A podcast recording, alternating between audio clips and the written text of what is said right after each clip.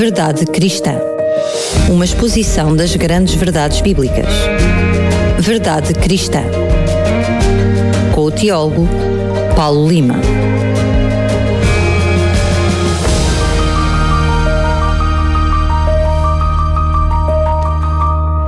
E cá estamos nós então para lhe trazer mais um Verdade Cristã com o teólogo Paulo Lima. Paulo, mais uma vez, bem-vindo. Obrigado, Daniel. Como eu digo sempre, é um prazer estar contigo e com os nossos ouvintes da Rádio Clube de Sintra. Vou-te pedir que, antes de começarmos o programa de hoje, agora dentro do programa, enfim, para aqueles que não nos ouviram na antevisão do programa, que pudesses fazer um resumo uh, breve daquilo que foi o programa uh, da semana passada e que sirva de introdução também ao programa de hoje. Sim, nós na semana passada começámos a interpretar o texto de Daniel 7, versículos 1 a 7. Uh, eh, começámos por ver o contexto geral da simbologia, o significado dos ventos agitados e do mar, de onde surgem os animais que vão ser descritos a seguir. Uh, e vimos também o primeiro animal, um leão com asas de águia.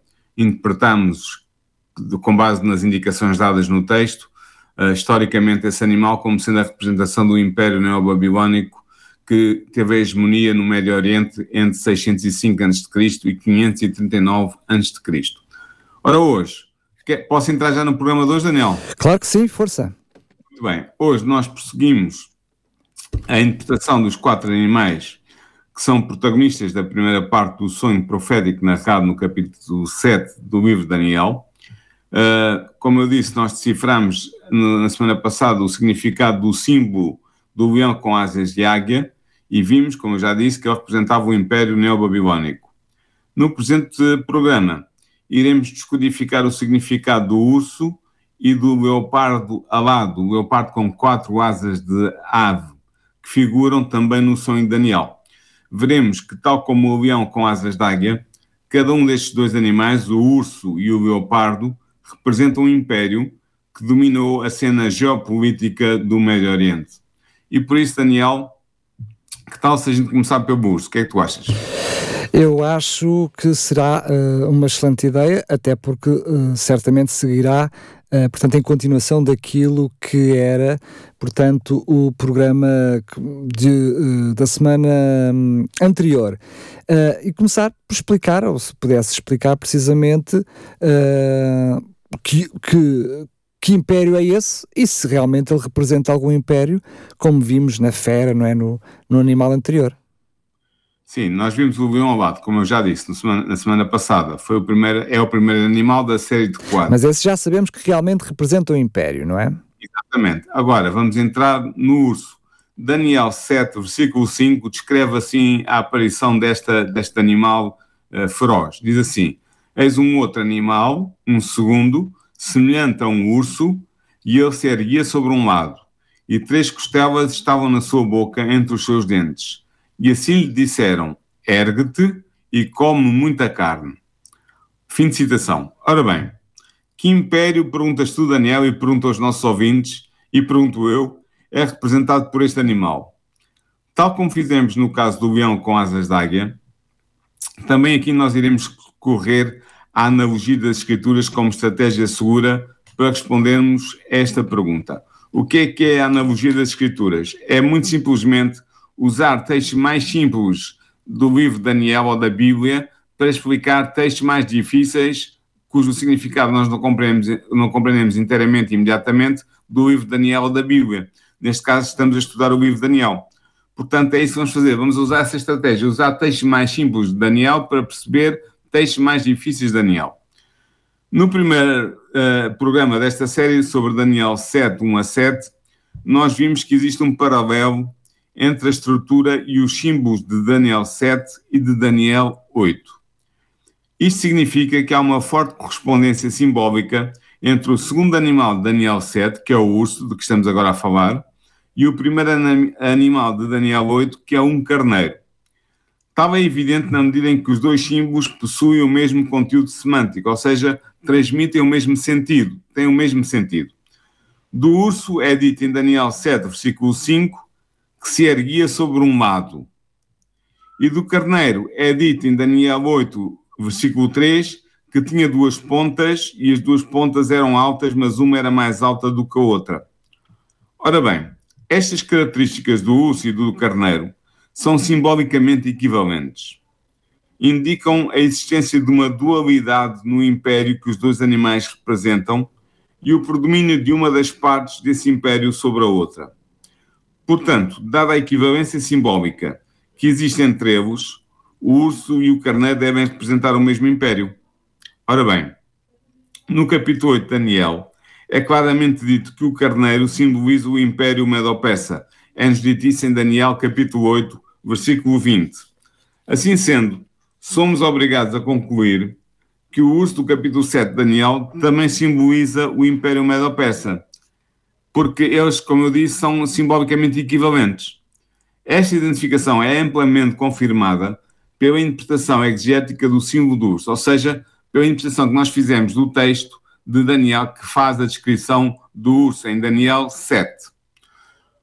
Urso sírio castanho, conhecido cientificamente como Ursus artos syriacus, era muito comum no Médio Oriente no tempo de Daniel. Este urso podia pesar até 250 quilos e era um animal omnívoro que se alimentava sobretudo de vegetais, mas que também comia carne quando tinha oportunidade. No Antigo Testamento é considerado, depois do leão, como o animal mais perigoso e mais feroz que habitava a Palestina. Eu posso dar vários exemplos do texto bíblico, mas vou dar apenas dois. 1 Samuel 17, versículo 34 e Oseias 13, versículo 8. No entanto, apesar de ser um animal perigoso até para o homem, o urso é inferior ao leão em força e em ferocidade, sendo pesado e desajeitado nos seus movimentos. Ora, o urso é um símbolo perfeito para representar o Império Medo-Persa, pois o urso era o maior predador presente no habitat das montanhas da Média e da Pérsia. No sonho de Daniel é dito urso que ele se erguia de um lado, é a expressão que Daniel utiliza, ele se erguia de um lado. Assim, o urso é retratado como estando a erguer ameaçadoramente um dos seus ombros, de modo a ficar pronto para usar de forma agressiva a sua pata desse lado está a preparar-se para atacar uma nova presa, depois de ter matado e consumido parcialmente uma outra presa, como indicam as três costelas na sua boca. Entendes, Daniel? Uh, esta é a interpretação inicial do urso, mas podemos dizer mais sobre ele. Muito bem, então avança sobre isso, porque uh, há outra característica, por exemplo, que sai logo, uh, sobressai do texto, é que ele está mais elevado de um dos lados, não é? Ou seja, a postura dele não é uma postura normal. Exatamente. O, aliás, o facto do, de um do lado do urso estar mais elevado que o outro significa que o império que ele simboliza consistia em duas partes, sendo uma delas mais destacada do que a outra. Ora, nós sabemos que o Império Medo-Persa, como o seu nome indica, era composto pela integração original de dois povos, sendo que os persas dominavam os medos. Assim, o lado mais elevado do urso representa o povo persa, que assumiu uma posição dominante na aliança entre os medos e os persas. De facto, por volta de 650 a.C., os persas eram vassalos dos medos, estavam dominados pelos medos. Mas em 550 a.C., Ciro II o Grande, rei dos persas, derrotou Astíages, rei dos Medos, que era seu suzerano e seu avô, e passou a governar os dois povos. Deste modo, depois de terem sido seus vassalos, os persas ganharam a supremacia sobre os Medos no Império Medo-Persa fundado por Ciro II. Esta interpretação do facto simbólico de que um urso se apresenta erguido de um lado é corroborada pela caracterização do Império Medo-Persa em Daniel 8.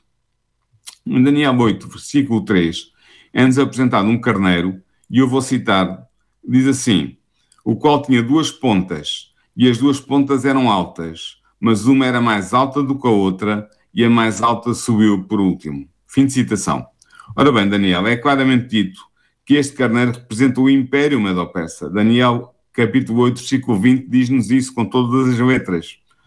Pois bem, a imagem das duas pontas do carneiro é uma óbvia referência à dualidade de poder presente na associação dos medos e dos persas, sendo que os persas são representados pela ponta mais alta, que subiu por último, pois eles alcançaram finalmente a supremacia sobre os medos após terem sido seus vassalos durante algum tempo. Ora, a ponta mais alta do carneiro Daniel 8, a qual subiu por último, corresponde ao lado erguido do urso Daniel 7. Assim, o lado erguido do urso simboliza também a supremacia dos persas sobre os medos no Império Medo-Persa. Entendes, Daniel? Esta, o facto do urso estar levantado mais sobre um lado do que sobre o outro tem a ver com a dualidade dos dois povos que compõem o Império Medo-Persa e que o facto de um desses lados, neste caso representado pelos persas, é o lado dominante. Muito bem. Uh, é verdade que já mencionaste a questão das, da, das costelas, portanto, já fizeste referência a essas costelas que ele tinha na boca e, curiosamente, tinha essas três costelas. Porquê é que aparece essa imagem desse monstro com essas três costelas? Sim, ao contemplar o urso, Daniel reparou num promenor. Ele reparou que três costelas estavam na sua boca entre os seus dentes. É a expressão que ele utiliza. Ora, nós temos aqui uma indicação da voracidade do urso. O animal já tem pedaços de uma presa na sua boca. Dado que os animais de Daniel 7 simbolizavam impérios, o facto de eles serem representados como estando a devorar outros animais significa a sua atividade de conquista militar. Na verdade, as três costelas na boca do urso representam os três principais reinos conquistados pelo Império Medo-Persa. A Lídia, que foi conquistada em 547 a.C., a Babilônia, que foi conquistada em 539 a.C., e o Egito, conquistado em 525 a.C. Os dois primeiros reinos foram anexados ao Império Medo-Persa por Ciro II o Grande e o terceiro por Cambises, o herdeiro de Ciro II. Finalmente, ao contemplar o urso, Daniel dá testemunho de que assim lhe disseram: ergue-te e come muita carne. É a expressão que ele utiliza Esta, em Daniel uh, eh, 7. Esta ordem pode ter sido emitida pelos vigias, que são referidos, por exemplo, em Daniel 4, versículos 13 e versículo 17. Alguns defensores do, desta posição defendem assim, mas é mais provável, contudo, que se trate de uma ordem impessoal no aramaico bíblico, não só a terceira pessoa do plural expressa frequentemente a forma passiva do verbo, como também são usadas usualmente formas plurais impessoais, ou seja, sem um sujeito declarado, mas que implicam que Deus é a causa última da ação referida. Portanto, esta ordem dada ao urso equivale a um passivo divino. Assim sendo, trata-se de um decreto vindo de Deus. Tal ordem denota a autorização divina que legitima o domínio exercido pelo Império Medo-Persa no Médio Oriente entre os séculos VI e IV a.C. Ela significa que o império representado pelo urso conquistaria e dominaria muitas nações. De facto, o Império Medo-Persa estendeu-se do Egito, no Ocidente, até ao rio Indo, no Oriente foi o império que controlou mais território na região do Mediterrâneo Oriental até à data do seu colapso. E assim, o urso devorador de muita carne simboliza perfeitamente o Império Medo-Persa, que se celebrizou pela sua extensão e pela sua agressividade militar. Ora, a hegemonia do Império Medo-Persa no Mediterrâneo Oriental estendeu-se de 539 a 331 a.C. 539 a.C. é o ano da conquista de Babilônia pelo persa Ciro, o Grande, e 331 a.C. é o ano da Batalha de Arbela, em que o rei macedônio Alexandre o Grande concluiu a conquista do Império Medo-Persa. Portanto, Daniel, nós podemos chegar à conclusão, não só a partir do paralelismo entre Daniel 7 e Daniel 8, mas também a partir do conteúdo semântico, eh, simbólico do, do símbolo do urso, tal como ele é representado em Daniel 7, de que este urso representa nada menos, nada mais do que o Império Medo-Persa no, no trâmite, nos trâmites da história universal, nomeadamente na história do Mediterrâneo Oriental e da evolução das suas potências naquela região. Bem, então agora sim já podemos comprovar que há precisamente a mesma semelhança e também a mesma continuidade dos impérios, a sucessão dos impérios que vimos na estátua de Daniel. O que quase que leva a prever, desde já, e para os mais atentos, que provavelmente temos o mesmo com, com o animal que eh, vamos ter já a seguir, porque vem outro animal, como, como já mencionaste, o leopardo vem já logo a seguir. Sim, sim, depois do urso, Daniel vê no seu sonho outro animal, como estás a dizer. Ele escreve em Daniel, capítulo 7, versículo 6, o seguinte: Estava vendo, e eis um outro, como um leopardo, e ele tinha quatro asas de ave sobre as suas costas, e o animal tinha quatro cabeças, e foi dado domínio. Fim de citação. Ora bem, já estamos à espera que este animal simbolize um império. Mas qual é o império que é simbolizado por ele? Vamos novamente usar a estratégia da analogia das escrituras, ou seja, vamos usar textos mais claros que nos ajudem a entender textos mais difíceis, como é o caso deste. Partindo do paralelo que eu já referi anteriormente, existente entre a estrutura e os símbolos de Daniel 7 e Daniel 8, descobrimos que há uma forte correspondência simbólica entre o terceiro animal de Daniel 7, que é o leopardo alado, e o segundo animal de Daniel 8, que é o bode. Tal correspondência simbólica evidencia-se no facto de ambos os símbolos terem o mesmo conteúdo semântico, o mesmo sentido.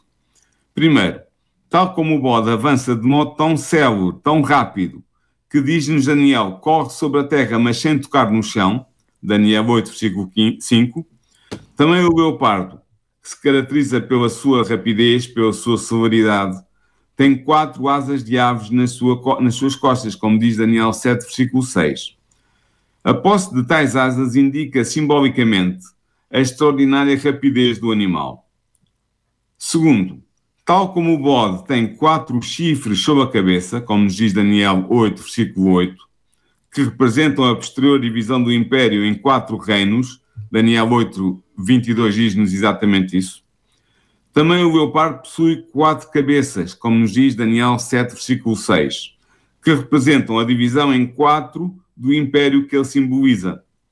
Concluímos assim que, dada a equivalência simbólica que existe entre eles, o leopardo com asas e o bode certamente representam o mesmo império. Ora, em Daniel 8 é claramente dito que o bode representa o império greco-macedónio. De facto, Daniel 8, versículo 21, afirma que o bode é o rei da Grécia e a ponta grande que tinha entre os olhos é o primeiro rei. Fim de citação. É evidente que ao falar do bode como sendo o símbolo do rei da Grécia, Daniel tem em mente o reino da Grécia, pois ele declara imediatamente que a ponta grande possuída por esse bode é o primeiro rei, isto é, Alexandre Magno. Se a ponta grande do bode é o primeiro rei, é evidente que o bode em si mesmo só pode ser um reino. Este reino é o Império Greco-Macedónio. Deste modo, somos forçados a concluir que o leopardo alado com asas de Daniel 7 também simboliza o Império Greco-Macedónio, dado o paralelo simbólico existente entre ele e o bode de Daniel 8. Esta identificação é perfeitamente confirmada pela interpretação exegética do símbolo do leopardo com asas. De facto, o leopardo é um, é um animal feroz, carnívoro, que se destaca pela sua extraordinária rapidez e agilidade quando ataca uma presa. É também notado pela sua paciência furtiva, com que aguarda a oportunidade para cair de surpresa sobre a sua vítima. O Antigo Testamento destaca precisamente estas características do leopardo em vários textos. Eu vou citar aqui apenas dois. Abacuque, capítulo 1, versículo 8, e Jeremias, capítulo 5, versículo 6. Portanto, já temos Daniel interpretado uma parte deste símbolo aparentemente enigmático, que é o símbolo do, do leopardo com asas.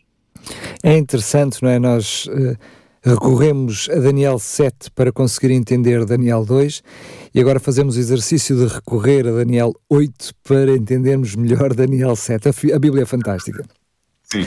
É verdade, é verdade que tu já mencionaste que as asas uh, nos impérios, nos, nos, nos, diferentes feras, chamemos-lhe assim, uh, uh, representam velocidade. Mas nesta, em concreto, temos no leopardo dois pares de asas, portanto, quatro asas.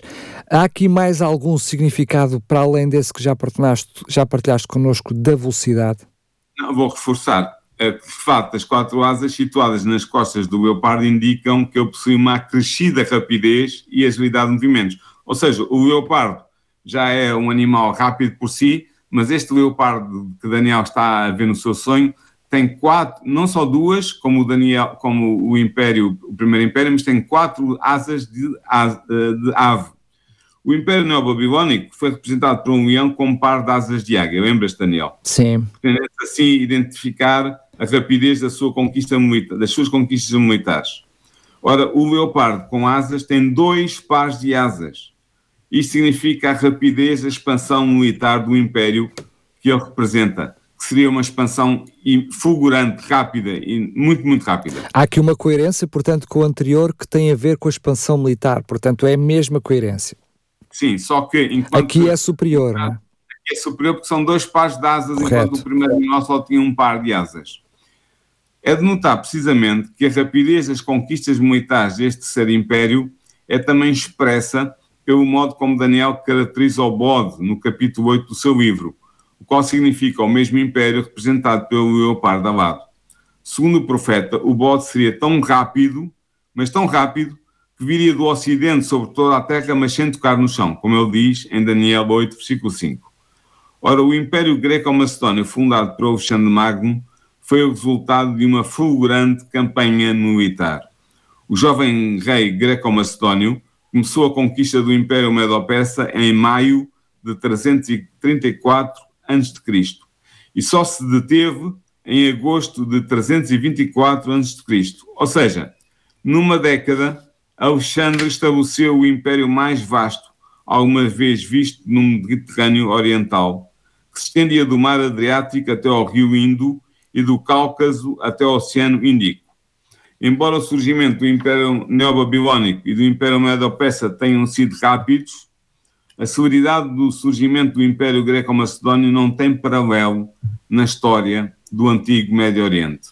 Não existe outro exemplo na antiguidade de uma conquista tão rápida, tão ampla e tão bem sucedida como a conquista que uh, Alexandre Magno fez do, à frente das forças greco-macedónias para conquistar o Império Medo-Persa e absorvê-lo no seu domínio grego.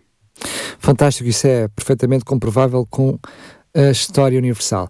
Uh, eu peço desculpa, Paulo, mas eu penso que tu mencionaste a questão do que o leopardo tinha quatro cabeças, mas não chegaste a identificar o que é que isso simbolizava.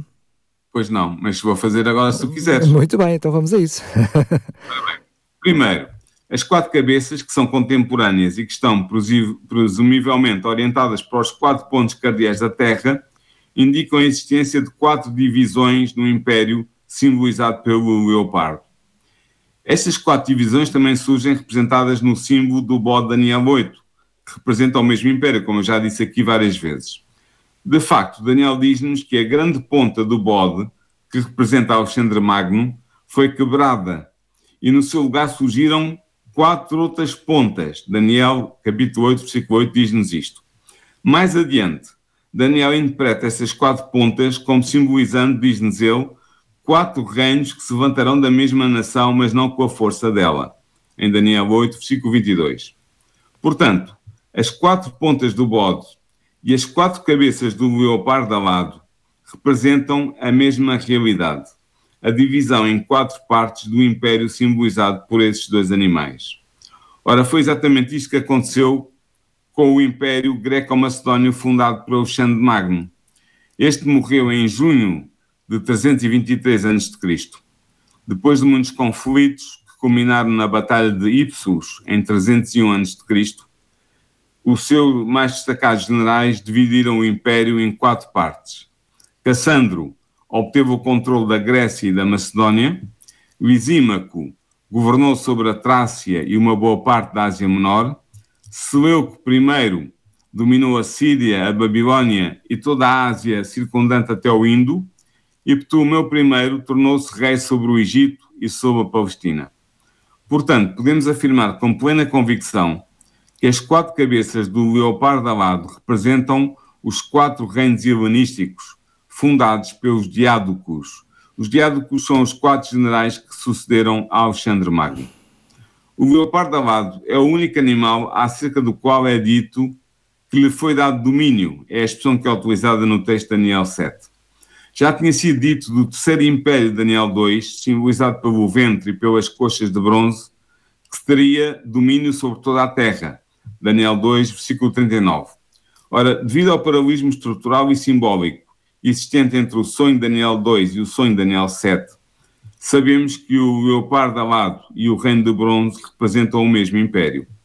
Assim, a referência à concessão de domínio enfatiza o estatuto e o controle político-militar que este terceiro império exerceria sobre um amplo território. A construção impessoal passiva, que não indica o agente ou a causa, apresenta-se como um passivo divino. A soberania é dada ao império, simbolizado pelo leopardo alado, por permissão de Deus. Portanto, o controle político-militar que Alexandre Magno obteve sobre o território conquistado ao absorver uh, o Império Medo-Persa foi o resultado da providencial permissão divina. Embora a unidade política do Império Greco-Macedónio não se tenha mantido por muito tempo após a morte de Alexandre Magno, a verdade é que a língua e a cultura gregas uniram os povos do Império mais estreitamente do que poderia fazer uma forte dominação política centralizada numa única monarquia helenística. A hegemonia do Império Greco-Macedónio no Mediterrâneo Oriental, primeiro unido sob Alexandre Magno e depois dividido nas várias monarquias helenísticas, estendeu-se de 331 a.C. até 146 a.C. A primeira data assinala a Batalha da Arbela, em que Alexandre Magno derrotou o rei persa Dario III e conquistou o Império Medo-Persa. A segunda data marca o momento em que Roma anexou o reino helenístico da Macedónia, de que Alexandre tinha saído para conquistar o mundo. Portanto, nós chegamos à conclusão que este terceiro animal, o leopardo alado, com as quatro cabeças, é a representação perfeita do Império Greco-Macedónio fundado por Alexandre e depois teve a sua continuidade, a sua divisão à, à mão dos diádocos e continuou até a ser absorvido pelo Império Romano. Muito bem, mas já temos bastante informação. Uh, lembramos que uh, destes animais de Daniel um, 7 já analisámos, portanto, no programa anterior um, um animal e tivemos a oportunidade de analisar dois no programa de hoje, o que significa que ainda falta um. Portanto, no próximo programa, Paulo, ainda temos um, um, um, um animal. Antes de fazer a antevisão do próximo programa, ainda te pergunto que conclusões, de uma forma mais abrangente agora, porque já temos bastante informação, é verdade que ainda nos falta um animal, mas já temos bastante informação, que conclusões é que já podemos tirar uh, do capítulo 7? Podemos concluir que fomos capazes, graças à, graças à analogia das escrituras uh, e, ao, e à consulta da história universal antiga, fomos capazes de interpretar os símbolos do urso e do leopardo alado e identificamos os referidos referentes históricos. É inegável que em Daniel 7 o urso representa o Império Medo-Persa e o leopardo alado representa o Império Greco-Macedónio que veio a seguir a este primeiro Império, ao, ao segundo, porque o primeiro é o Neo-Babilónico. No próximo programa, nós, eu prometo que nós vamos continuar a interpretar Daniel 7, versículos 1 a 7, decifrando exegética e historicamente os símbolos do animal terrível e dos seus 10 chifres. Encerraremos também esta série de, de, de, programas com uma conclusão geral acerca das lições a tirar da interpretação de Daniel 7, versículos 1 a 7, que realizamos. Portanto, para a próxima semana nós vamos fazer duas coisas. Vamos interpretar o animal terrível e feroz que aparece em quarto lugar. Este animal não tem um nome, nós vamos descobrir porque é que ele não tem um nome, porque é que ele não é comparado com nenhum animal do mundo zoológico atual. E depois de fazermos essa interpretação, que vai ser uma interpretação longa, mas interessante, e, e, que, e, que, chega aos nossos dias, eu vou sublinhar isso também, é, uma, é a interpretação de uma realidade política que chega aos nossos dias, nos quais nós nos encontramos hoje. Depois de fazermos essa interpretação, tiraremos a conclusão que eu já mencionei, que é ver com, quais são as lições que nós podemos tirar da interpretação de Daniel 7, versículos 1 a 7, que possam fortalecer a nossa fé na revelação divina, na existência de um plano divino para a história da humanidade e, em última análise, na existência de um próprio Deus Criador que se revela através das palavras consagradas na Sagrada Escritura. Pois é, Paulo, eu acho que tu já te descaíste e com essa informaçãozinha que deste que vem até aos dias de hoje, se olharmos para aquilo que estudámos em Daniel 2, eu acho que os nossos ouvintes já sabem que é um reino e até que reino é esse. Mas não Sim. vamos ferir aqui a curiosidade daqueles que não ouviram os programas anteriores, muito pelo contrário, desafiamos os nossos ouvintes a ir até o nosso podcast e ouvirem o programa Verdade Cristã. Estão lá todos os programas disponíveis, pode até fazer o download, os programas são livres. Pois bem, se não ouviu, vá até lá e ouça uh, os programas anteriores para perceber. E aliás, até convém, porque nestes, nestes programas e em Daniel 7 eh, não tem toda a informação. É verdade que é mais completo, tem mais informação, mas não é completo, ou seja, não tem informação toda e, portanto, o Daniel 2 é importante, é por isso é que ele vem na Bíblia. É por isso é que nós não saltamos do 1 logo para o 7. Os outros fazem falta. Pois bem, desafio mais uma vez os nossos ouvintes a ir até o nosso podcast em radiorcs.novotempo.pt. A exemplo dos programas anteriores, também deste não é exceção, vamos fazer uma oferta de 10 Bíblias. É muito importante, extremamente importante, que analise estes textos por si mesmo, que os possa ler, que os possa verificar e até quem sabe, até eu continuo a fazer isso, apesar, enfim, de já, uh, já ter este conhecimento há alguns anos, sempre que falamos sobre isto, eu gosto muito de revisitar a história, a história universal e perceber como este Deus fantástico fez estas revelações e depois como elas se aplicaram e saber mais pormenores que a história nos pode trazer, mas que a Bíblia não traz. Desafio desde já, então, se quiser ser um destes vencedores, vamos fazer um passatempo. Não, precisa de fazer nada, só tem que mandar uma mensagem para a rádio com o seu nome e a palavra Bíblia para sabermos a que é esse o passatempo que se refere e está a valer 10 Bíblias para os 10 primeiros ouvintes. Os 10 primeiros ouvintes a mandar uma mensagem para as nossas redes sociais, para o nosso telemóvel, terão direito a receber 10 Bíblias, que portanto cada, uma delas, cada um vai receber uma Bíblia, como é óbvio, podem depois levantar aqui nas instalações da RCS ou então entraremos em contacto para vocês, para o vosso número de telefone, para saber mais dados para podermos enviar gratuitamente pelo correio. 10 Bíblias aos 10 primeiros ouvintes e aproveito desde já para dar um grande abraço a todos aqueles que nos têm ligado. Já foram muitas as Bíblias que oferecemos, ainda temos muitas para oferecer. Uma parceria também que foi possível através um, da parceria, passando a redundância, com a Sociedade Bíblica, que cedeu os direitos para podermos fazer estas Bíblias. É um prazer enorme. Pois bem, 10 Bíblias para os 10 primeiros ouvintes. Vou agora dizer o número para aqueles que não sabem.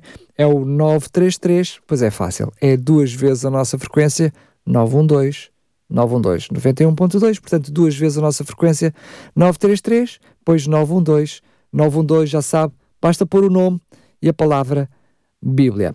Paulo, já fizeste um pouquinho a antevisão daquilo que será o próximo programa, não, se, não sei se queres dizer, deixar mais alguma curiosidade.